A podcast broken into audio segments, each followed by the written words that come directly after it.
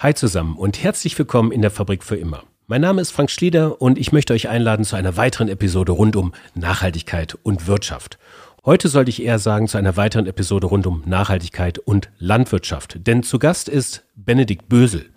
Benedikt ist Geschäftsführer des Schlossgut Alt-Mattlitz und dort sind sie spezialisiert auf ökologischen Ackerbau und ökologische Forstwirtschaft. Darüber hinaus hat er die Marke Gut und Bösel gegründet und legen damit ihr Augenmerk auf eine regenerative Landwirtschaft. Das heißt, sie haben einen Teil der gesamten Fläche, und die ist nicht gerade klein, wir reden hier von 2000 Hektar Wald und über 1000 Hektar Acker und Grünland, ein Teil dieser Fläche benutzen sie, um zu experimentieren, um neue Pflanzen anzubauen, um neue Ökosysteme zu schaffen, um den Boden mehr oder weniger immer grün zu halten und so das Land durch die Nutzung zu verbessern. Humus aufzubauen und so mehr CO2 im Boden zu speichern. Das sind so die Kernmerkmale dieser regenerativen Landwirtschaft. Und das ist nicht ganz unerheblich, denn Schätzungen ähm, gehen davon aus, dass damit bis zum Jahr 2050 um die 23 Gigatonnen CO2 eingespart werden können, eben durch besagte Kohlenstoffbindung in dem Boden und durch reduzierte Emissionen. Klammer auf, die Quelle dieser Schätzung habe ich euch in den Shownotes verlinkt. Nur falls ihr da selbst nachlesen wollt oder auch andere Zahlen habt, dann schreibt mir gerne. Klammer zu. Und so habe ich Benedikt angeschrieben und ihn gefragt, ob er Lust hat auf ein Podcastgespräch. Er hat sich direkt bei mir telefonisch gemeldet. Wir haben, wir haben einen Termin ausgemacht und so bin ich tatsächlich nach langer Zeit wieder mal in den Zug gestiegen und habe jemanden persönlich getroffen zu einem Podcastgespräch. Ähm, es war ein Mittwochmorgen, 6.45 Uhr. Ich bin am Berliner Hauptbahnhof in den Regionalexpress 1 Richtung Frankfurt-Oder eine knappe Stunde später stand ich um Viertel vor acht im Briesen in der Mark und da stand er nun, der Benedikt und sein Hund. Beide haben mich abgeholt und Benedikt hat mir Teile der ganzen Landwirtschaft und Forstwirtschaft gezeigt. Wir sind durch äh, Monokulturen, Fichtenwälder, die nach und nach diverser gestaltet werden. Eine Unternehmung, die Jahrzehnte dauert. Also er hatte auch gesagt, dass Bäume, die er jetzt pflanzt, wird er nicht mehr zu Gesicht bekommen, wenn sie groß werden, sondern vielleicht seine Kinder. Ähm, wir sind über Äcker-Versuchsflächen gefahren, ähm, auf denen neue Ökosysteme geschaffen werden, die jetzt auch Mitte November noch begrünt waren, um die, äh, um die 20 bis 30 Pflanzenarten dem, dem Boden quasi schützten. Und ähm, wir haben uns regenerative Weihnachtsbäume angeschaut, also das ist auch sehr spannend. Ein paar der Fotos findet ihr auf unserer Website, ist in den Show Notes auch verlinkt. Gut, und so bin ich angekommen und so sind wir dann im Benedikts Büro und ich hatte eigentlich vor, mit ihm ein bisschen über regenerative Landwirtschaft zu sprechen. Das kratzt allenfalls natürlich an der Oberfläche, das kriegt man in einer halben Stunde oder Stunde Podcastgespräch natürlich nicht in der Tiefe durchdrungen. Und herausgekommen ist doch ein ähm, ganz anderes Gespräch, in dem es auch darum geht, wie sich eigentlich das System der Landwirtschaft zukünftig verändern lässt. Und so einfach ist das gar nicht. Und es bedarf, es ist eine sehr komplexe Materie, es bedarf der Bereitschaft im Grunde genommen aller Beteiligten, von den Landwirten natürlich angefangen, aber noch viel wichtiger von den Verbrauchern, von der Politik. Also Aufklärung pur von Benedikt Bösel und im Folgenden viel Spaß und Sinn in der Fabrik.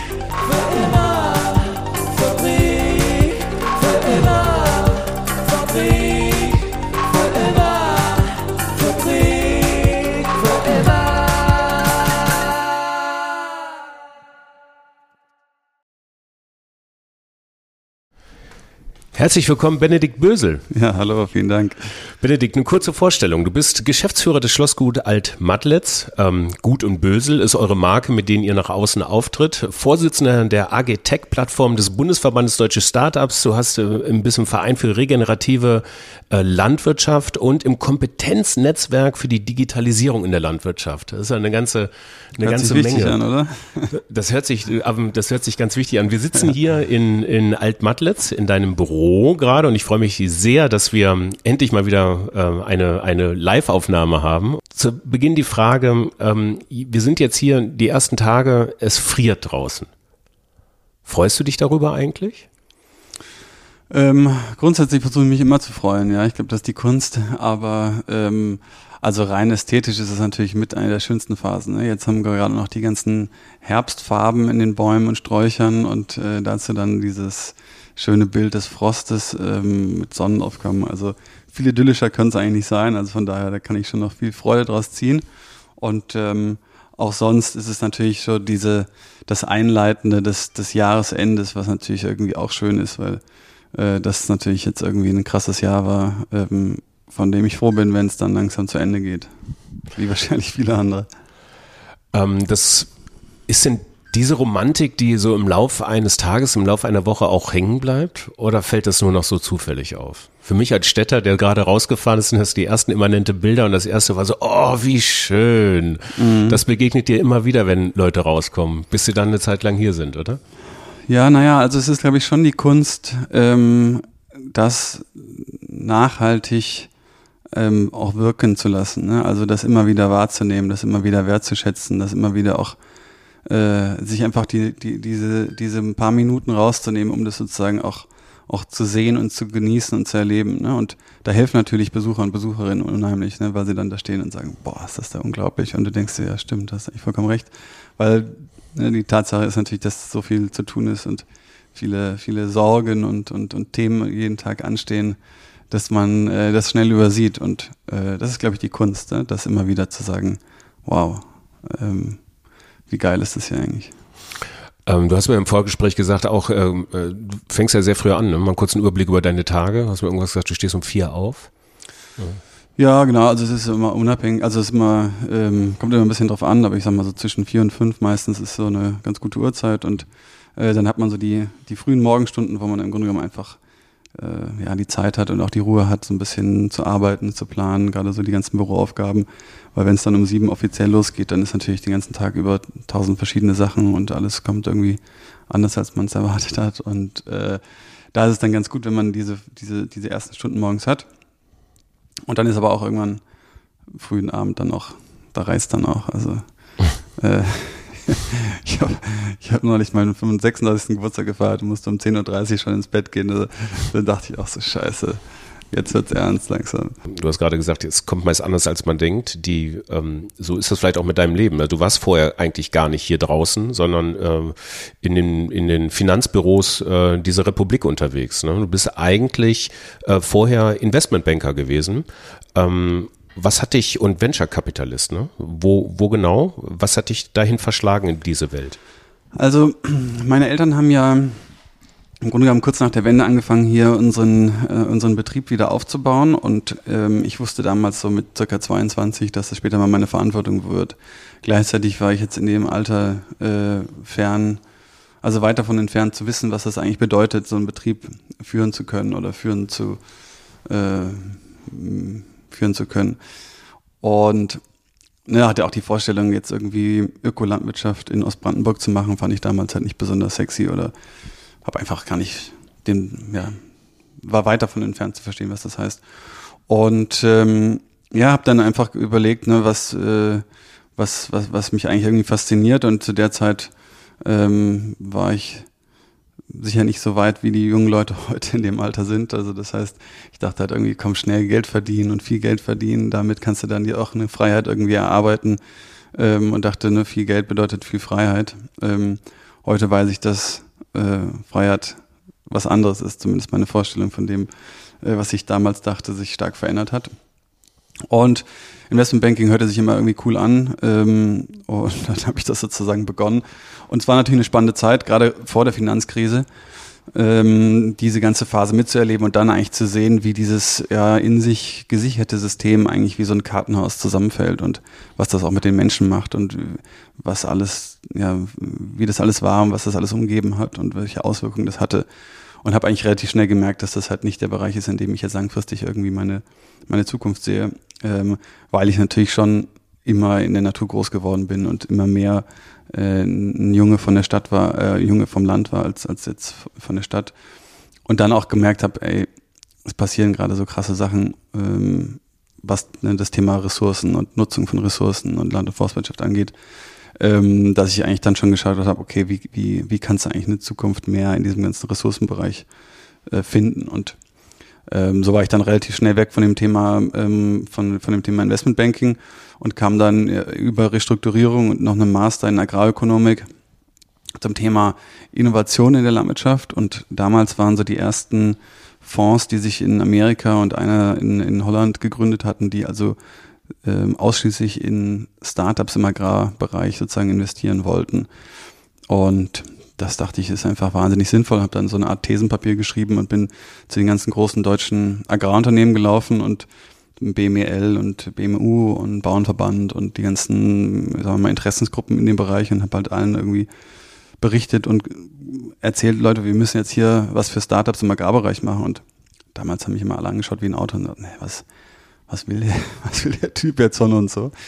Und ähm, so hat das im Grunde genommen dann begonnen und habe dann ähm, für Billfinger ähm, äh, damals im, im Venture Capital Bereich angefangen, die äh, einfach aufgrund ihrer vielseitigen, damals vielseitigen Unternehmensfelder, aber eben auch insbesondere was ähm, die Themen erneuerbare Energien, aber auch sowas wie ähm, ich sag mal, Wasseraufbereitung, Müllverwertung und solche Themen angeht, halt thematisch schon relativ nah an diesem landwirtschaftlichen Bereich waren.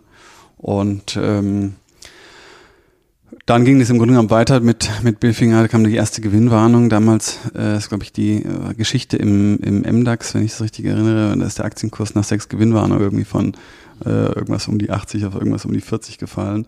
Ähm, damit war auch relativ schnell klar, dass dieses Thema äh, Startups und, und ähm, Venture Capital relativ schnell ähm, nicht mehr so die Priorität hatte.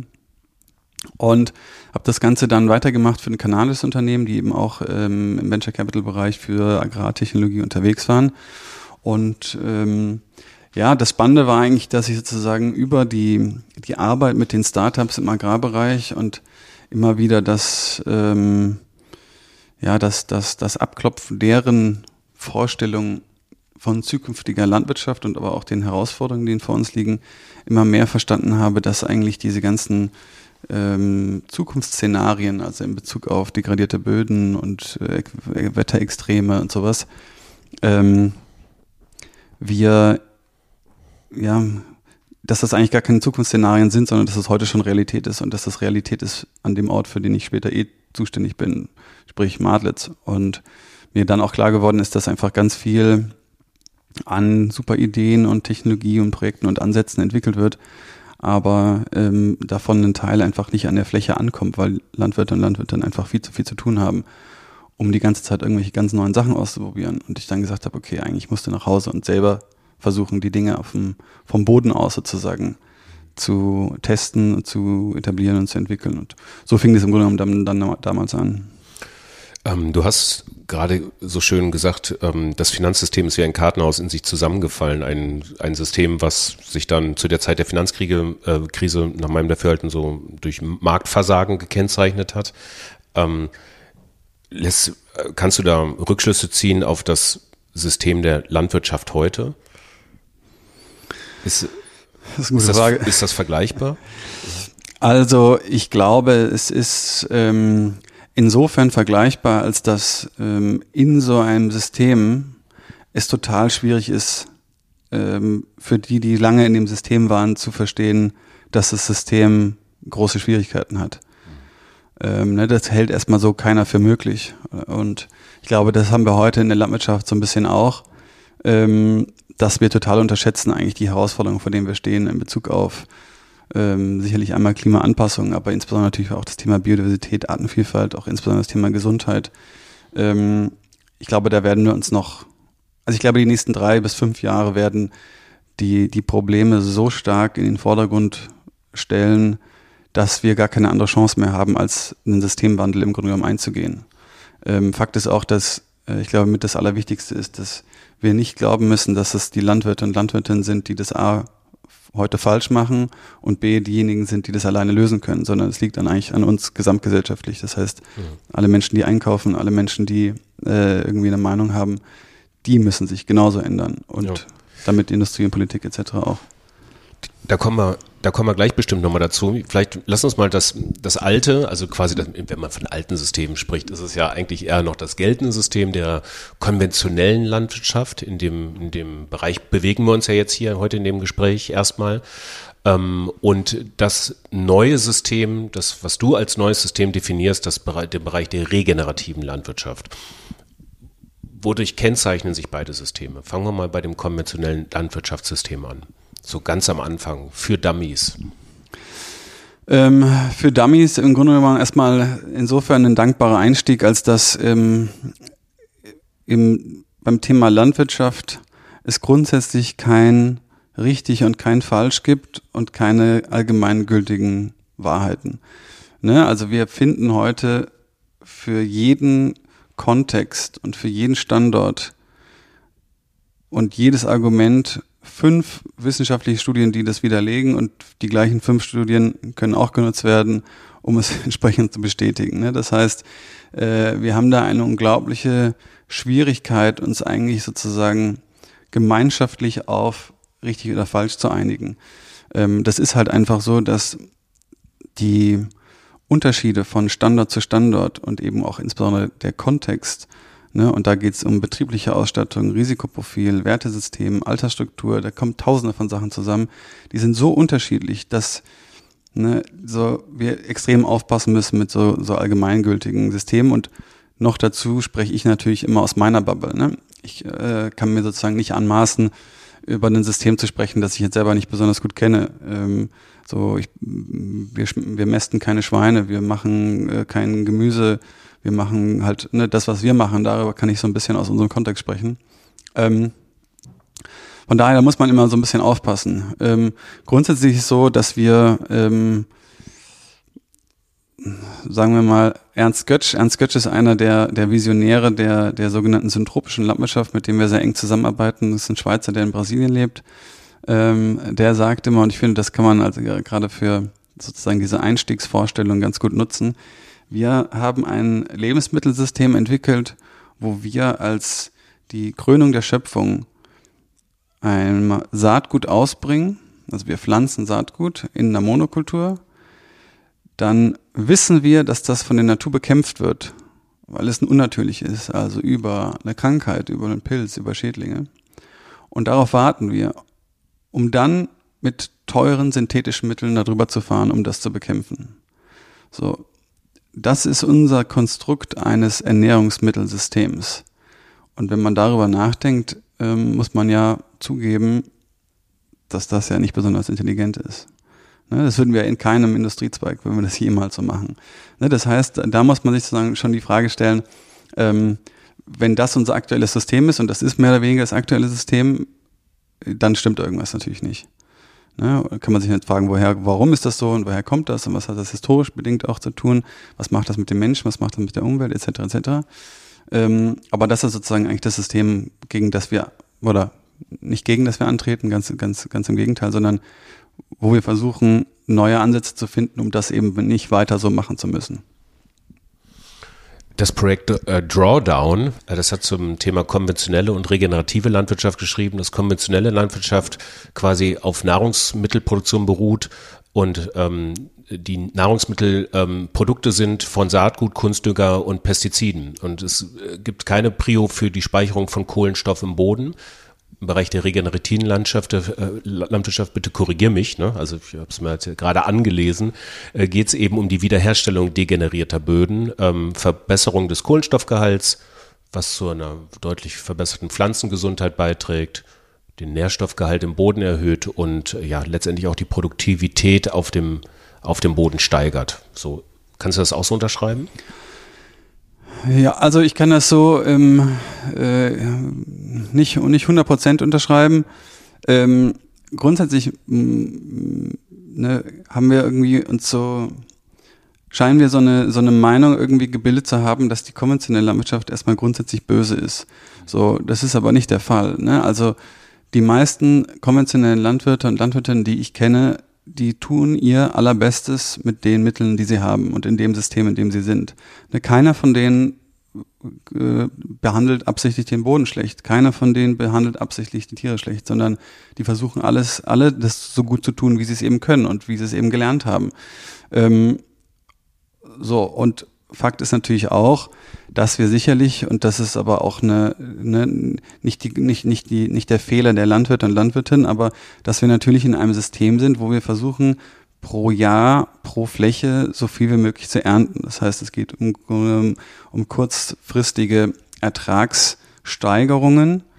Ne? Und das geht natürlich heute zu Lasten der Biodiversität des Bodens, der Tiere etc. etc. Das ist aber auch wieder nicht Grund, äh, nicht Fehler der, der Landwirte und Landwirtin, sondern im Grunde eine fehlgeleitete Ausrichtung für, von, von der Vision einer Landwirtschaft, die wir in Deutschland und darüber hinaus machen wollen. Ähm, und Fakt ist eben, dass wir bei der regenerativen Landwirtschaft schon versuchen, eben die, die, die, den Boden sozusagen in den Mittelpunkt unserer Bestrebungen sozusagen zu, zu setzen und zu überlegen, wie können wir unser System anpassen, dass wir den Boden ebenso gesunden und verbessern und aufbauen wie möglich. Einfach auch aus der Überzeugung heraus, dass ähm, wir mit einem gesunden Ökosystem, also gesunder Boden, gesunde Pflanze, gesunde Tiere, mit am Abstand die beste Versicherung haben gegen sich verändernde klimatische Verhältnisse, aber natürlich auch gegen ähm, sich verändernde Anforderungen des Systems. Ne? Und ähm, ja, wichtig ist, glaube ich, einfach, dass, dass wir ähm, verstehen müssen, dass die Landwirte und Landwirtinnen die sind, die für uns im Grunde genommen unseren ganzen Anspruch an Klima, an Biodiversität, an Gesundheit, an ländliche Entwicklung, an Bildung, an Kultur, das sind die Leute, die es machen können. Kein anderer, nur die Landwirte und Landwirtinnen. Und wir müssen uns eigentlich viel mehr in dieser ganzen Diskussion immer fragen, was können wir eigentlich für die Landwirte und Landwirtinnen tun? Nicht die Landwirte und Landwirtinnen hernehmen, als zu sagen, ja, die sind die, die irgendwie das alles falsch machen und schlecht machen und die sollten das doch mal besser machen. Das, das funktioniert nicht. Mhm. Ähm, wir sind vorhin ähm, so ein bisschen über die Ländereien äh, äh, von Matlitz gefahren und äh, mir ist aufgefallen, oder du hast es mir natürlich dann auch erklärt, irgendwie, dass erstmal der Boden tendenziell nie, also eigentlich immer bedeckt ist von alle möglichen Formen von Pflanzen, verschiedene Sorten, ähm, aber auch, du hast es ja auch vorher gesagt, ihr ähm, Bäume pflanzt, ihr äh, sehr viel experimentiert, äh, ihr auch ähm, äh, Rinder habt, äh, die die Böden quasi als Mitarbeiter äh, auch bewirtschaften. Ähm, was mich mal interessieren würde, wie lange habt ihr gebraucht, um das für euch so zu erkennen? Also du sagst ja gerade eben, dass die Landwirte irgendwie ja die sind, die dann den Kulturwandel auch herbeiführen können.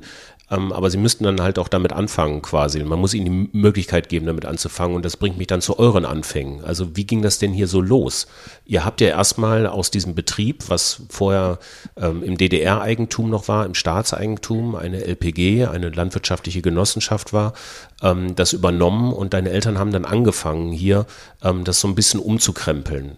Nimm mich mal mit in diese Anfangstage. Wie ist das passiert?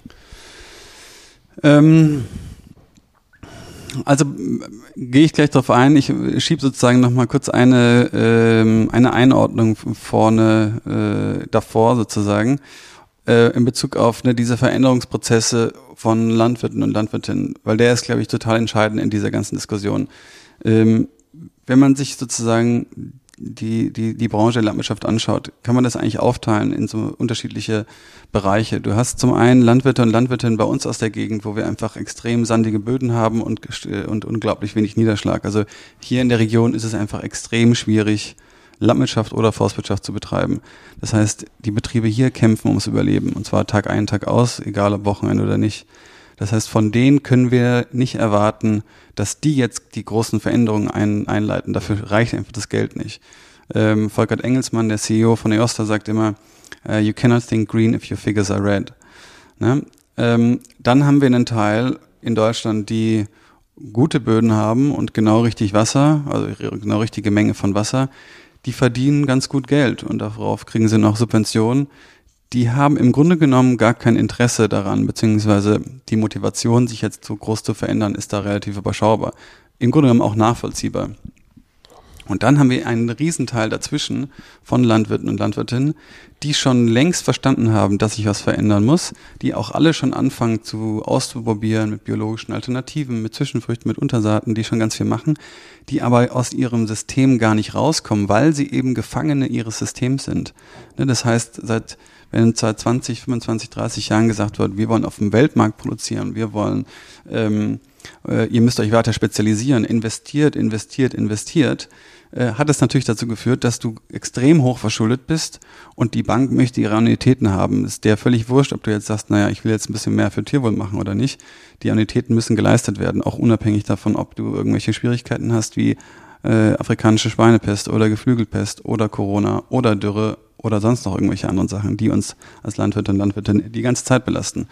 Na, also das, das auch nochmal dazu. Und da müssen wir auch sagen, der Altersdurchschnitt von Landwirten und Landwirtinnen in Deutschland ist, glaube ich, über 50. Das heißt, das sind Menschen, die zum Teil auch groß geworden damit sind, mit diesen ganzen Entwicklungsstufen, die wir hatten, von der Saat, äh, Saatgutentwicklung über die Mechanik, über die synthetischen Zusätze, über jetzt die Digitalisierung, das hat jedes Mal unglaublich die Arbeit verleichtert. Das heißt, die sind natürlich groß geworden mit neuen Möglichkeiten, die deren Arbeit im Grunde genommen vereinfacht hat. Und die haben immer etwas getan, was sie eben tun sollten. Und jetzt kommen auf einmal ganz viele und sagen, äh, jetzt macht bitte alles anders und jetzt gibt's ganz andere Anforderungen. Also das sozusagen emotional auch für die durch, zu, zu durchschreiten. 20, 30 Jahre war alles gut und jetzt auf einmal nicht mehr. Und jetzt zu sagen, das, was ihr gemacht habt, war übrigens nicht so geil, könnt ihr es bitte jetzt alles anders machen. Also das ist schwierig. Ne? Das ist, glaube ich, immer nur wichtig, mhm. dass wir das alle irgendwie im Kopf haben, um das ähm, wenn wir über diese, diese Veränderungsphasen sprechen. Aber das ist ja ein guter, also meine Frage war eigentlich eine ganz andere. Wie habt ihr hier angefangen ja, genau. und du gingst irgendwie so in das System jetzt so, aber das finde ich ja auch äh, schön, diesen Faden nochmal aufzunehmen gerade und auch äh, zu der Fragen, was sind denn dann was könnten denn mögliche Erfolgstreiber einer Systemumstellung sein? Wenn wir das Geld ausgeben im Supermarkt, beim Landwirt, auf dem Wochenmarkt, wie auch immer, das wäre schon mal einer der entscheidenden Schritte um überhaupt Landwirte und Landwirtinnen zu befähigen, das zu tun, was wir alle von denen wollen, in Bezug auf die verschiedensten Kriterien. Ne? Also das ist irgendwie auch für mich nochmal wichtig zu, zu, zu, zu ähm, sozusagen hervorzuheben. Ähm, also das sind dann Kriterien auf dem Wochenmarkt, dass man sich als Verbraucher, Verbraucherin bewusst dafür entscheidet, Bioprodukte auch zu kaufen. Nicht bewusst äh, eben nicht auf den günstigsten Preis auch zu gehen. Bewusst regional Einkauf zum Beispiel. Ne? Genau, so, ja. Ich, das also sind, das sind die Kriterien, das sind eine der Kriterien. Absolut. Wenn ich, wenn, wenn, wenn ich sage, mir ist wichtig das Thema Biodiversität oder Artenvielfalt oder Kohlenstoffspeicherung ähm, beziehungsweise CO2 ähm, äh, Emissionen und ich dazu eine Meinung habe und die auch sozusagen offen kundtue, was ja viele von uns tun, dann finde ich es schon wichtig, auch Produkte zu kaufen, die das entsprechend unterstützen oder eben nicht unterstützen. Ne? Also mit dem, was ich kaufe, habe ich einen direkten Einfluss auf das, was ich sozusagen unterstütze. Welches System unterstütze ich? Welche Form von Arbeit unterstütze ich? Welches Form, welche Form von Wertesystem unterstütze ich? Es hat sogar was damit zu tun, wie kann ich, also über die Art und Weise, wie ich einkaufe, entscheide ich, wie die, wie die Welt aussieht. Also wirklich ästhetisch in Form von, ne, ist da jetzt ein, als blödes Beispiel, ist da jetzt ein Insektenstreifen neben dem Acker oder ist da keiner? Ne? Oder wie wird der Acker bewirtschaftet? Das entscheide ich am Ende des Tages über meine Kaufentscheidung. Darf ich da nochmal kurz einhaken? Ähm, Immer. Äh, Dankeschön. Das weiß ich ja nicht. Also gehe ich auf den Wochenmarkt oder gehe ich, ich sehe das jetzt aus meiner kleinen Kölner Blase natürlich, aus meiner Bubble irgendwie. Ich wohne in einem Stadtteil, da gibt es zweimal in der Woche einen Wochenmarkt und daneben einen Supermarkt. Und in dem Supermarkt und in dem Wochenmarkt werden zum Teil die gleichen Produkte angeboten. Sowohl Obst als auch äh, Gemüse. Ähm, auch auf dem Wochenmarkt sehe ich dahinter große Kartons, die vom gleichen Großhändler wahrscheinlich besorgt werden, weiß ich nicht. Ich habe im Grunde genommen überhaupt keine Ahnung, was ich da einkaufe. Und du sagst, dass ich als Verbraucher ja entscheiden kann, was ich einkaufe. Aber ich weiß ja nicht, ob ich das vom Schlossgut Altmatlitz kaufe oder von sonst was.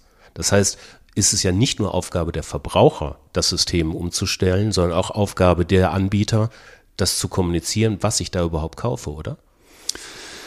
Also die Antwort ist natürlich äh, ja, es ist die Aufgabe von uns allen. Aber Fakt ist auch, ähm, du hast ja einen Kopf und Augen und äh, und, und, und dann, ne, du, über, du, du, weiß ich nicht, wenn du dir, wenn du dir neue Turnschuhe kaufst, dann informierst du dich ja auch. Dann schaust du, was sind die unterschiedlichen Anbieter und wie werden die hergestellt und wie ist die Sohle und äh, für welche Form von Laufen sind die geeignet.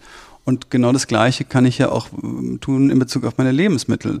Ne? Also das sind ja Lebensmittel. Es ist ja nicht nur irgendwas, was ich mich reinstopfe, um irgendwas sozusagen da äh, zu befriedigen, sondern das ist die Lebensgrundlage, die ich habe und die kann ich sozusagen mit dieser Nahrung und auch mit allem, was diese Nahrung sozusagen mit sich bringt, an Nährstoffen, an, ähm, an, an Geschmack, aber eben natürlich auch diesen ganzen anderen parallelen ähm, Bereichen, kann ich da eben abdecken. Das heißt, wenn ich, ne, wenn mir diese ganzen Themen am Herzen liegen und wenn ich dafür insbesondere auch irgendwie meine Meinung ausspreche, dann finde ich, ist es wichtig, dass man auch sich damit beschäftigt und sich damit informiert und sich damit auseinandersetzt, mit Menschen darüber spricht, mal einen Zeitungsartikel liest oder sich sonst irgendwie da Informationen sammelt, äh, die es natürlich gibt. Also das steht ja allen zur Verfügung und das kann eben auch nicht die Aufgabe also ein bisschen natürlich schon. Landwirtinnen und Landwirtinnen haben das auch sicherlich ein bisschen vernachlässigt in den letzten Jahren. Ähm, aber die können, also was sollen die denn noch alles machen? Die, keiner hat eigentlich eine Vorstellung von dem, was Landwirte und Landwirtinnen jeden Tag durchleben müssen. Das, das kannst du überhaupt dir nicht vorstellen.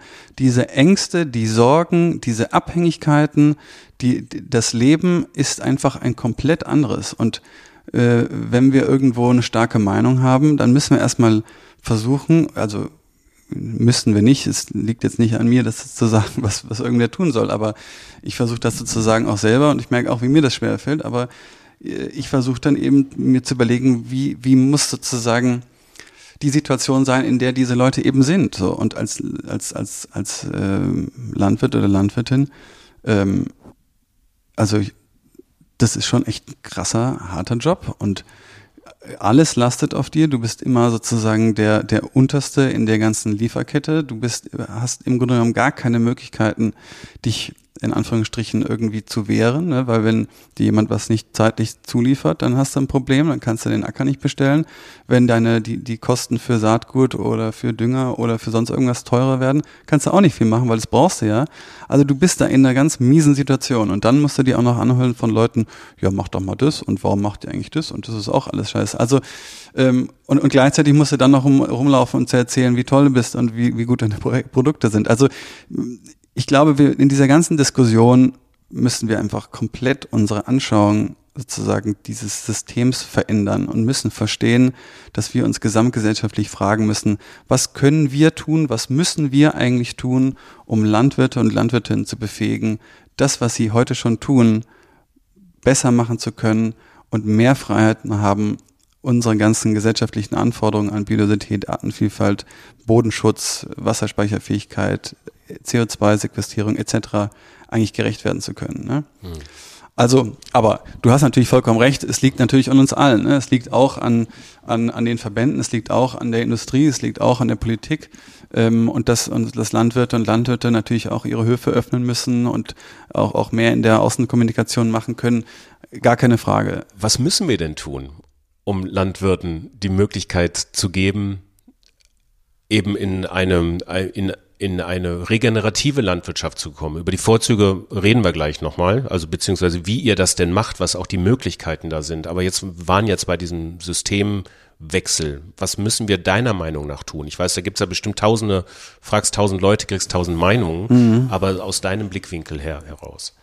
Also das ist natürlich wieder, und es tut mir leid für, für dich, der dieses Interview führen ich muss. Ich will doch nur einfache Antworten. Im Zweifel auch für, für die Menschen, die hier zuhören. Äh, aber es ist auch hier wieder natürlich total komplexe Fragestellung, die auch keine Allgemeingültigkeit hat. Wenn du mich fragst, und das ist natürlich wieder auch meine sehr persönliche Betrachtung, gibt es im Grunde genommen eine, eine, Reihe von Dingen, die wir strukturell verändern müssen.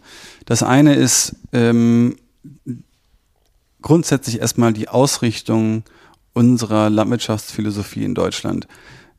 Ich glaube, und wirklich, da betone ich eben ich, ähm, wenn wir langfristig in Deutschland oder Europa wettbewerbsfähig bleiben wollen in Bezug auf Ernährungsmittelproduktion und Landbewirtschaftung, sollten wir, müssten wir ähm, eigentlich sagen, wir wollen in Deutschland die Vorreiter und Vorreiterinnen werden, wenn es darum geht, ähm, Landwirtschaft zu betreiben ohne externe synthetische Inputs.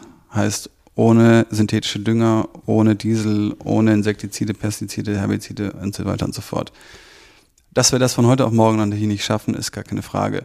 Tatsache ist aber auch, dass wenn wir das ganze Geld und die ganzen Mittel und die ganze die ganzen schlauen Menschen, die sich heute eben über andere Philosophien Gedanken machen, danach ausrichten würden und sagen würden, das ist unser Ziel, da wollen wir hin, dann würden wir das, glaube ich, erreichen. Da bin ich 100% von überzeugt. Ähm, dann kommt dazu, heute haben wir, was die Wissenschaft angeht, leider das Phänomen, dass die Wissenschaft ganz häufig, auch nicht immer, aber ganz häufig sich entweder über das äh, ja, die, die Anzahl der, der Citations in englischsprachigen Journals definiert oder eben über das Einwerben von Drittmitteln. So, diese Drittmittel kommen natürlich nicht vom Familienbetrieb aus Oberammergau. Ne? Das heißt, da hat die Industrie einen unglaublich starken Einfluss drauf. Das ist natürlich nicht wirklich bedarfsorientiert und es hilft natürlich auch nicht wirklich, wenn es darum geht, wie werden wir eigentlich wieder weniger abhängig von externen Inputs, die wir natürlich von der Industrie kaufen. Ne? Das ist für mich ein wichtiger Teil. Ein weiterer wichtiger Teil ist das Thema Beratung. So, wir haben äh, in, in vielen Situationen Berater und Beraterinnen, die auf ihre eigenen Produkte beraten, ja, von irgendwelchen, ähm, äh, sagen wir mal, Düngeherstellern, oder Saatgutproduzenten oder Produzentinnen. Das, das finde ich moralisch sozusagen verwerflich. Das sollte man eigentlich verbieten. Das ist für mich ein wesentlicher Teil. Der nächste wesentliche Teil ist das Thema Zugang zu Land. Ja, wir haben in Ostbrandenburg immer noch, oder wir haben in Brandenburg und darüber hinaus immer noch halbstaatliche äh, Firmen, die ausschließlich nach Höchstpreis verkaufen. In der heutigen Zeit, das kann man eigentlich überhaupt niemand mehr erzählen. Ja, also da müssten wir eigentlich neue Wege finden, wie wir Land insbesondere auch für junge Menschen, zwar jung nicht unmittelbar nur mit Alter, sondern jung auch in Bezug auf, ähm, äh, auf Denken, ja. Wie können wir Land eigentlich an Menschen geben, die das eben gut be bewirtschaften wollen?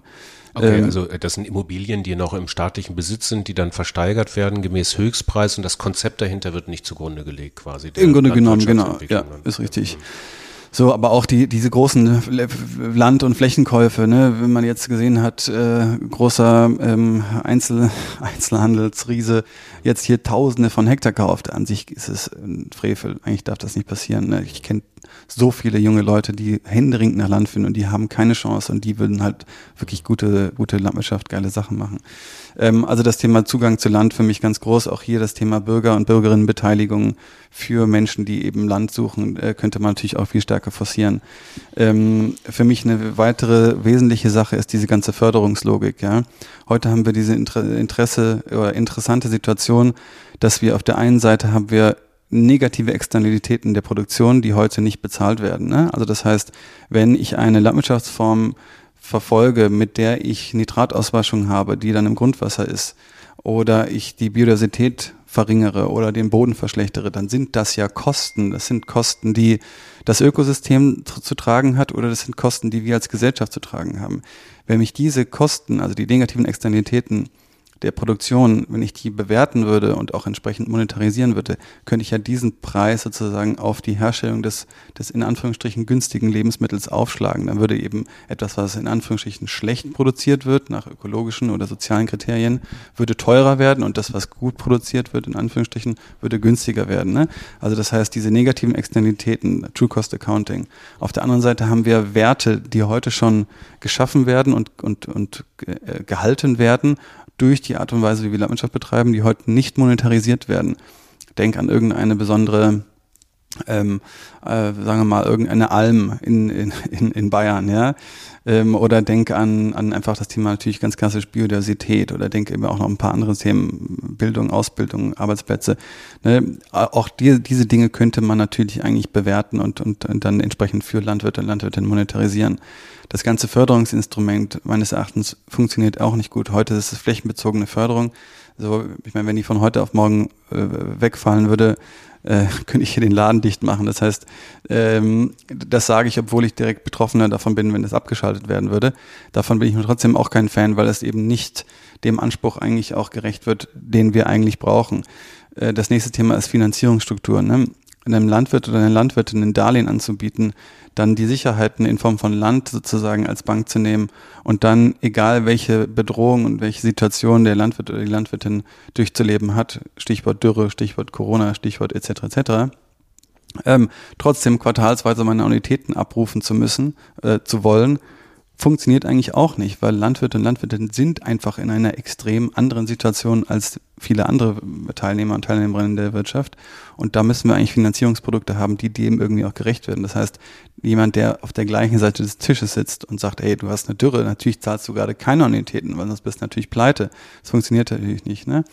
Ähm, so, dann das nächste Thema meines Erachtens, ähm, wenn ich es mir aussuchen könnte, würde ich sagen, alle Firmen, die in der Lebensmittelbranche arbeiten, müssen zumindest mal äh, eine Benefit Corporation sein oder noch besser eine Purpose Company, um eben belastbar ähm, nachweislich und kontrollierbar zu sehen und zu, zu und Kriterien zu haben, wonach bewertet wird, wie viel Verantwortung übernehme ich für eben auch ökologische und soziale Zusammenhänge in Bezug auf die Branche, in der ich tätig bin. Ne? Also das glaube ich ähm, ist sicherlich eine der größten Probleme, dass wir einfach diese, den Homo economicus, also Profitmaximierung, wenn das die einzige Prämisse ist für ein Unternehmen, insbesondere wenn es um unsere Ernährung, unsere Natur und unsere Gesundheit geht, dann kann das früher oder später nur nach hinten losgehen. Das ist ja so klar wie Klößchenbrühe. also ähm, da, ne, das, das würde ich, das würde ich zwingend auch verändern wollen. Ähm, Firmen in der Ernährungsmittelbranche dürfen nicht ausschließlich Profitmaximierung als, als Prämisse haben. Ähm, so, und dann gibt's natürlich noch viele andere Sachen. Ich sag mal, das ganze Innovationsmanagement, was Landnutzung angeht. Ne? Ich glaube, man könnte mit kleinen Mitteln total viel erreichen. Äh, ich träume zum Beispiel immer von einem so einer Art Innovationsgutschein, wo junge Menschen ähm, sich darauf bewerben können, zusammen mit einem Betrieb, mit einem landwirtschaftlichen Betrieb und dann dort für, ich sag mal, ein bis drei Jahre ein Gehalt ausgezahlt bekommen, plus eine, ein bisschen an, an Kapitalkosten, ähm, wo sie dann eine neue Idee auf dem Betrieb, mit dem Betrieb entwickeln können. Sagen wir Aufbau der Kommunikation, Aufbau der Direktvermarktung, das Ausprobieren ähm, von digitalen Lösungen, Arbeit mit Startups, ähm, Aufbau von regenerativen äh, landwirtschaftlichen Methoden oder das Testen davon. Ne? Damit könntest du ganz viele äh, Klappen auf einmal schlagen, insbesondere das Thema Attraktivität der grünen Berufe, Hofnachfolge, diese, aber eben das neue Denken eben auch auf die Höfe zu bringen, ne? weil das ist natürlich eine große Herausforderung. Ähm, also von daher, da können wir, glaube ich, ganz, ganz viel machen. Ähm, die Frage, wie viel Zeit du hast. Ja, ich habe ganz viel Zeit. Auf der Speicherkarte sind noch 30 Stunden und vier Minuten frei. Perfekt. Ähm, du hattest gerade auch gesagt, ein Punkt ist ähm, äh, quasi, dass sich große ähm, Handelsunternehmen quasi jetzt schon als ähm, also einkaufen in die Landwirtschaft und dort Eigentumsrechte übernehmen, wohingegen das auch jüngere Menschen vielleicht auch machen können. Im Grunde genommen ist das, hat mich gerade die Frage aufgerufen, ist vielleicht keine Frage des Alters oder so. Es ist vielleicht aber auch eine Frage, es gibt ja auch inhärente Vorzüge einer regenerativen Landwirtschaft, die sich auch durchaus wirtschaftlich bemessen lassen können. Und darauf wollte ich mit dir mal kommen, äh, also im nächsten Abschnitt kommen. Wir sind ja vorhin mit dem, mit dem, mit dem Wagen so ein bisschen über die Feldereien gefahren und ähm, ähm, du hast mir das dann auch gezeigt, wie äh, wie ihr versucht, diese sandigen Boden sehr fruchtbar zu machen und Fruchtfolgen einhaltet und durchaus mehrmals im Jahr auch ernten könnt. Und dort, wo man ernten kann, kann man ja vielleicht auch wirtschaftlich dann auch, hat man eine breitere Basis, um die Produkte auch zu verkaufen. Ähm, was sind denn da die konkreten wirtschaftlichen Vorzüge einer regenerativen Landwirtschaft? Gibt es die überhaupt? Naja, also die gibt's, ähm, die gibt's auf jeden Fall. Also du hast halt im, ähm, im Ausland überall die verschiedenen Vorreiter und Vorreiterinnen und Vordenker und Vordenkerinnen, die das ja seit vielen, vielen Jahren unglaublich erfolgreich praktizieren. Ne? Und ähm, die regenerative Landwirtschaft ist insofern auch auch äh, sagen wir mal ein eleganter Sammelbegriff, weil du natürlich als regenerative Landwirtschaft verstehst du im Grunde genommen eine Landnutzung, die dich eigentlich befähigt, über die Nutzung, also auch über die Ernte und über wirklich die, die Nutzung des Landes, den Boden aufzubauen, zu verbessern, die Biodiversität zu erhöhen, die Nährstoffkreisläufe zu schließen. Ne? Und darunter hast du unterschiedliche, ich sag mal, ähm, Methoden, wie man das machen kann.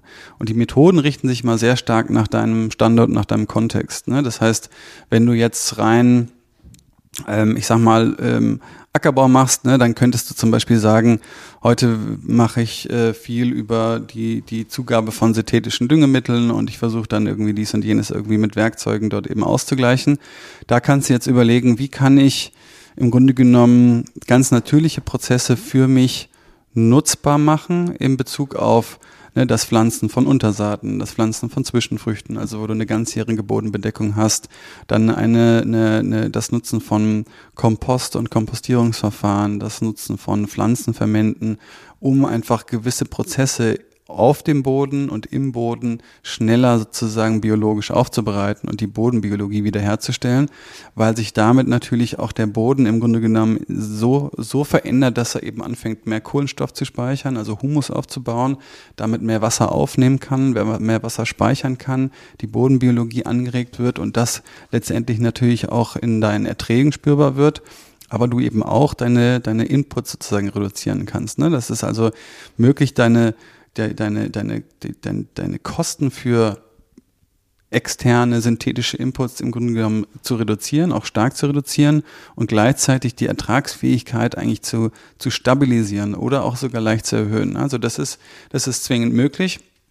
Ähm, wenn wir natürlich jetzt über das Thema Agroforst sprechen, also wo wir zum Beispiel schmale Baumstreifen gleichmäßig verteilt auf den Acker pflanzen, ähm, wenn wir da, äh, ich sag mal, Obst- und Nussvarietäten pflanzen, da brauchen wir natürlich mal ein paar Jahre Anlaufzeit. Ne? Das heißt, wenn du da jetzt fragen würdest, ist Agroforst in der ersten Minute profitabel, dann kannst du natürlich sagen, nee, ist es nicht, weil bis so eine Pflaume oder ein Apfel oder eine Walnuss oder wie auch immer äh, die ersten Erträge abwirft, da vergeht natürlich eine Zeit. Ähm, aber auch da ist es so, dass du natürlich immer überlegen musst, was sind deine ähm, ja, was, was sind, was passiert, wenn du es nicht tun würdest? Also insbesondere, das ist ja die Fragestellung, mit der wir uns hier auseinandersetzen. Ne? Aufgrund dieser sandigen Böden, aufgrund des geringen Niederschlags, ähm, je nachdem, welche äh, Wettervorhersage oder Simulation man da folgen will, geht man davon aus, dass wir hier in 20 bis 30 Jahren profitabel gar kein Getreide mehr anbauen können. Ne, heute verdienen wir alles unser Geld durch Getreide. Ne, das heißt, wenn das wegfallen sollte, was machst du dann? So, und Agroforst hat eben die Möglichkeiten, insbesondere das Thema syntropische Landwirtschaft, also syntropische Agroforst, was nochmal ein bisschen stärker in die Arten- und Sortenvielfalt geht, ähm, die Möglichkeit eben die unterschiedlichsten, wie soll man sagen, die unterschiedlichsten Frucht- und Nussvarietäten von Bäumen über Sträucher eben in die Fläche zu bringen, parallel sozusagen gleichmäßig verteilt auf dem Acker zu pflanzen, über die Ökosystemleistung dieser Streifen zum einen die Windgeschwindigkeit auf dem Acker zu verringern. Das heißt, die Ackerfläche zwischendurch, wo du weiterhin Getreide anbaust, hat eben länger die Möglichkeit, das weniger an Feuchtigkeit, was da ist, eben auch aufzunehmen und dann entsprechend umzusetzen. Und gleichzeitig hast du über diese ähm, Streifen äh, auf dem Acker eben äh, ja noch eine Vielzahl von anderen Leistungen so und eben das Ganze dann je nachdem welche für welche ja, Sorten und, und Arten du dich äh, äh, entscheidest, die Möglichkeit, die wieder weiterem auch zu ernten und zu veredeln. Ähm, was wir dann eben noch versuchen, ist zwischen diese Streifen eben auch noch nicht nur Getreide in einer klassischen Monokultur in Anführungsstrichen zu pflanzen, sondern auch da direkt unten drunter ähm, Gräser, Kleearten zu pflanzen ähm, die dann nach der Haupternte des Getreides im Grunde genommen von den Kühen und danach von den Legehennen nochmal beweidet bzw. Ähm, begrast werden können. Und somit versuchen wir eigentlich dann in einem Jahr wirklich, sagen wir mal, klassischerweise die Untersaat des Getreide, dann kommt, wird das Getreide geerntet, dann wird Nahrung für die Menschen hergestellt, dann wächst die Untersaat unten drunter, also die, diese Schicht von, von Gras und Klee, schützt gleich wieder den Boden, macht gleich wieder über die Photosynthese, ähm, wird der Boden sozusagen aufbereitet und gepflegt dann kommen die Kühe darauf, grasen das ab. Die Kühe sind auf diese besondere Art der Beweidung, wo sie eben jeden Tag weitergestellt werden, dafür aber sehr eng zusammengestellt werden, sind sie klimanegativ, also sie sind in der Lage, mehr Kohlenstoff im Boden zu speichern, als sie über CO2 und Methan ausstoßen können. Danach kommen die Hühner, die wieder eine symbiotische Beziehung zu den Kühen haben, weil sie zu den Kuhfladen gehen, die äh, breit kratzen, die Larven fressen, deswegen aufhören, sich selbst zu picken. Wir haben die Nährstoffe nicht zentriert, sondern eben verteilt und die Kühe haben weniger Fliegen. Also auch da wieder eine symbiotische, wunderschöne Beziehung der Natur. Ähm, du kannst die Kühe im Grunde genommen verwerten, du kannst die Eier der Hühner verwerten und dann sozusagen im Herbst kannst du dann in diese Baumstreifen gehen und dann dort anfangen, je nachdem, was du eben für welche, für welche Produkte du dich entscheidest, aber eben verschiedene Nüsse ernten, du kannst Obst ernten, du kannst äh, Sträucher, Brombeeren, was weiß ich nicht alles. Da, da sind der Fantasie sozusagen keine Grenzen gesetzt. Und das Ganze eben mehrere Ernten im gleichen Jahr auf der gleichen Fläche und dabei den Boden zu verbessern, die Biodiversität zu erhöhen. Das sieht wunderschön aus. Alle sind glücklich. Ähm, das ist sozusagen mal irgendwo das, die, diese Endvision. Ähm, so, und wie gesagt, zwischen dem und diesem ersten Schritt gibt es eben tausend Varietäten. Aber im Grunde genommen geht es immer darum, wie kann ich eigentlich meine Kosten reduzieren über ein wiedererlangtes Verständnis von einem komplexen Ökosystem. Und das ist eigentlich der Kern von der regenerativen Landwirtschaft. Ne? Was, wie kann ich die Natur befähigen, das zu tun, was die Natur sowieso machen soll? Es gibt in, ähm, in Amerika einen, einen der, der Vorreiter in diesem Bereich, Joel Salatin, der sagt immer, äh, in der heutigen Landwirtschaft stehen konventionelle und ökologische Landwirtinnen auf und der erste Gedanke ist, was muss ich heute bekämpfen? In der regenerativen Landwirtschaft stehen diese Menschen auf und, und überlegen, wie kann ich heute Leben befeuern? Wie kann ich heute Leben weiter unterstützen? Ne? Also das mal so ein bisschen ähm, anders ausgedrückt. Schön. Ich hatte ähm, in der Fabrik für immer zu Gast Matthias Berninger. Das ist der Chief Sustainability Officer von Bayer, so, ähm, also beziehungsweise äh, ich glaube Leiter Public Affairs äh, und mhm. äh, Sustainability. Und äh, eines von Bayern, ähm, also sie haben so drei 100 Millionen ähm, Ziele und äh, ein 100 Millionen Ziel ist halt 100 Millionen Kleinbauern helfen, von ihrer Landwirtschaft leben zu können. Und ähm, sie haben ja unter anderem auch Monsanto dazu gekauft äh, mhm. als Saatguthersteller. Und er betonte doch durchaus die Perspektiven, ähm, die sich auch ähm, durch Monsanto auch ergeben. Ist, steht das im Widerspruch? Zu deinen Erfahrungen oder kann man da auch eben mit so einer Industrie Hand in Hand arbeiten? Ähm.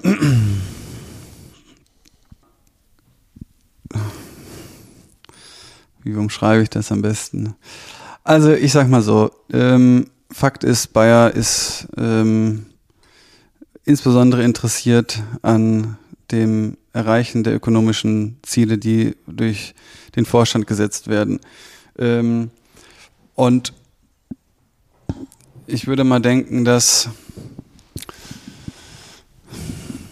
also wenn Bayer jetzt sagen würde, wir haben erkannt, dass viele von den Dingen, die wir tun, nicht wirklich im Einklang mit unserer aller Anforderungen und Erwartungen an Ökosystemleistungen und sozialen Zusammenhängen steht und wir deswegen nach neuen Wegen suchen wollen und müssen, weil diese Form der Landwirtschaft die planetaren Grenzen überstrapaziert.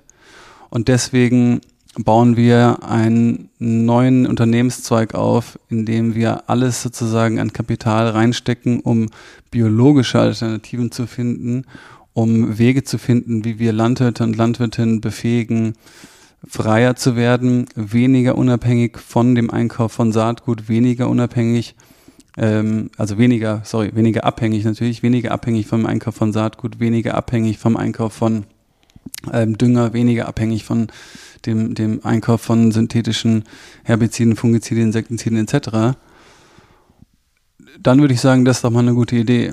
Ähm, wenn sie das aber nicht tun und heißen, unser Geschäftsmodell ist Saatgut zu verkaufen, Herbizide, Fungizide, Insektizide und, ähm, und, äh, und gleichzeitig Dünger, dann äh, würde ich sagen, ähm, ist das ähm, wahrscheinlich schwierig, so eins zu eins übereinander zu bringen. Ne? Also ich glaube, ähm, Landwirte und Landwirtinnen müssen äh, alle Mittel bekommen, um unabhängiger zu werden, um ihr eigenes Saatgut züchten zu können, um und ihr eigene Biodiversität, ihre eigene Bodengesundheit aufbauen zu können. Und zwar, wenn du mich fragst, gerade bei Kleinstbauern und Kleinstbäuerinnen, über die Zusammenstellung von Pflanzengemeinschaften, ne, wie man das in der syntropischen Landwirtschaft eben versucht. Und auch das ist ein Modell, das äh, in, in, in vielen Ländern ähm, sehr, sehr erfolgreich von Kleinstbauern und Bauern sozusagen durchgeführt wird,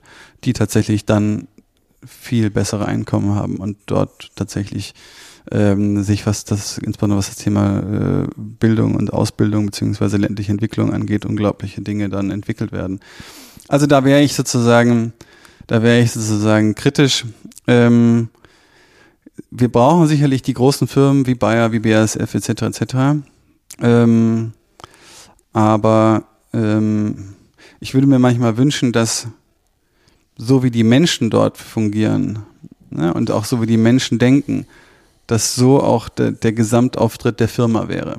Weil das ist ja immer das Spannende. Das sind ja alles Menschen, die dort arbeiten, zumindest die, die ich kennengelernt habe oder die, die ich kenne, die ja total verstehen, in welcher Welt wir leben und die total verstehen, dass auch welche Herausforderungen auch so eine Firma hat und welche Dinge eben auch noch nicht gut laufen oder deutlich besser laufen müssen. Ne? Ähm, das Problem ist halt immer nur, dass die Firma, wenn sie aus dieser allgemeinen, äh, also anonymen Form der Firma heraus agiert, du denkst komisch. Also eigentlich ist das nicht so cool, was da passiert. Wenn du mit den Menschen allerdings sprichst, hast du das Gefühl, hey, die haben es ja irgendwie alle verstanden. Und wenn diese Diskrepanz sozusagen näher zusammenwachsen würde, und zwar in Richtung der Menschen, dann wäre, glaube ich, viel geholfen. Kurz zum Abschied. Ähm, du hast ja auch das Thema Digitalisierung angesprochen, ähm, ähm, auch da Innovation, digitale Innovation in der Landwirtschaft ähm, voranzubringen. Erstmal so ein Prozent, vielleicht jetzt eine einfache Antwort. Wie viel Prozent ist digital und wie viel Prozent ist quasi noch analog von dem, was du da hier so machst als Landwirt? Ähm, ja, wo fängt digital an? Ne? Also wenn du meine Freundin fragst, würde die wahrscheinlich sagen 99 Prozent zu viel digital, weil ich dann die ganze Zeit mein Handy in der Hand habe. Das nervt sie natürlich tierisch. Ähm, draußen auf der Fläche passiert davon aber relativ wenig. Ja, also es gibt sicherlich viele äh, Ansätze, wo wir versuchen halt über Technologie und Digitalisierung auch äh, Daten und Werte und Erfahrungen und Dinge für uns messbar und nutzbar zu machen, um die auch langfristig dann auch Open Source sozusagen für, zur Verfügung stellen zu können, beziehungsweise das, was wir draußen tun, irgendwie abgebildet wird. Ähm, mein grundsätzliches Problem ist nur heute äh, im Thema, beim Thema Digitalisierung, dass das schon wieder der nächste, so, eine, so ein potenzieller nächster Entwicklungsschritt ist in der Landwirtschaft, wo wir wieder nur Symptome mit bekämpfen. Wir aber eigentlich drüber nachdenken müssen, wie müssen wir die Ursachen verändern, um diese negativen Auswirkungen gar nicht mehr erst zu haben. Ja, Norman Borlaug, der den Friedensnobelpreis 1970 gewonnen hat für die, die äh, Erforschung von Weizenzüchtung, ähm, hat damals schon gesagt, Leute, danke für den, für den Preis, aber ich habe uns nur 20 bis 30 Jahre geschenkt, wo wir die Probleme eigentlich lösen können. Und jetzt haben wir mit der Digitalisierung wieder das nächste Schwein, das da durchs Dorf getrieben wird, äh, wo wir glauben, wir können jetzt die Probleme damit äh, äh, sozusagen äh, lösen. Können wir aber nicht. Wir verschieben die nur. Und wenn wir sozusagen, wenn unsere, wenn unsere Vorstellung von Landnutzung horizontal Monokultur eine Ernte im Jahr ist, dann ist das exploitativ, verständlicherweise, weil wir Nährstoffe entziehen, die wir dann versuchen über negative, äh, über, über externe synthetische Imports auszugleichen. Das funktioniert eben nicht, das merken wir jetzt. Wir müssen den imaginären Schritt zurücknehmen und wir müssen auch da wieder, meine Meinung, auf die Kernursachen unserer Probleme schauen und überlegen, wie müssen wir denn unser System verändern, um diese negativen Auswirkungen erst gar nicht haben zu können. Ähm, so und äh, für uns hier betrieblich, ich meine, wir sind ein Marginalstandort, das heißt, wir verdienen hier, sagen wir mal, wir, wir können irgendwie unsere Kosten tragen und versuchen das natürlich irgendwie möglichst gut zu machen und dabei den Boden aufzubauen. Ähm, aber die Digitalisierung, ähm, die löst sich nicht von alleine, ne? sondern das ist dann im Grunde genommen ein Rattenschwanz von, von, von Investitionen, die du machen musst. Und das ist dann wieder viel, viel Geld, viel, viel Spezialis Spezial äh, mehr Spezialisierung. Ähm, und äh, den Nutzen, denn der auch der Nutzen oder die, die, die, das, was sozusagen gesagt wird, was dort möglich ist, ist sicherlich in Teilbereichen auch möglich. Ähm, aber Stand heute, glaube ich, äh, für viele, viele Landwirte und Landwirtinnen noch nicht ökonomisch äh, sinnvoll nutzbar, weil es einfach wahnsinnig teuer ist und die letzten zwei Prozent ähm, zwischen Maschinenkommunikation und Schnittstellen dann eben doch nicht funktionieren und dann fährt die, die Drille, also deine Pflanzmaschine doch zwei Zentimeter zu weit rechts und damit funktioniert das ganze System schon wieder nicht. Also ähm, meine Meinung ist, ähm, oder meine Philosophie hier ist, ich investiere in Boden, Pflanze, Bäume, Tiere und Menschen äh, und nicht in Technologie, Digitalisierung, Maschinen und, und Anlagen. Vielen Dank für das Gespräch, Benedikt. Ich äh, versuche mal das, äh, das Komplexe mal kurz zusammenzufassen in drei, vier einfachen Stichpunkten. Ähm, eine Änderung in der Landwirtschaft ähm, hin zu einer regenerativen Landwirtschaft bedarf einfach vieler Faktoren und einem äh, Wollen des gesamten Systems, das auch zu tun ähm, Landwirte für sich heraus eine Änderung aufzuoktroyieren, wird nicht funktionieren.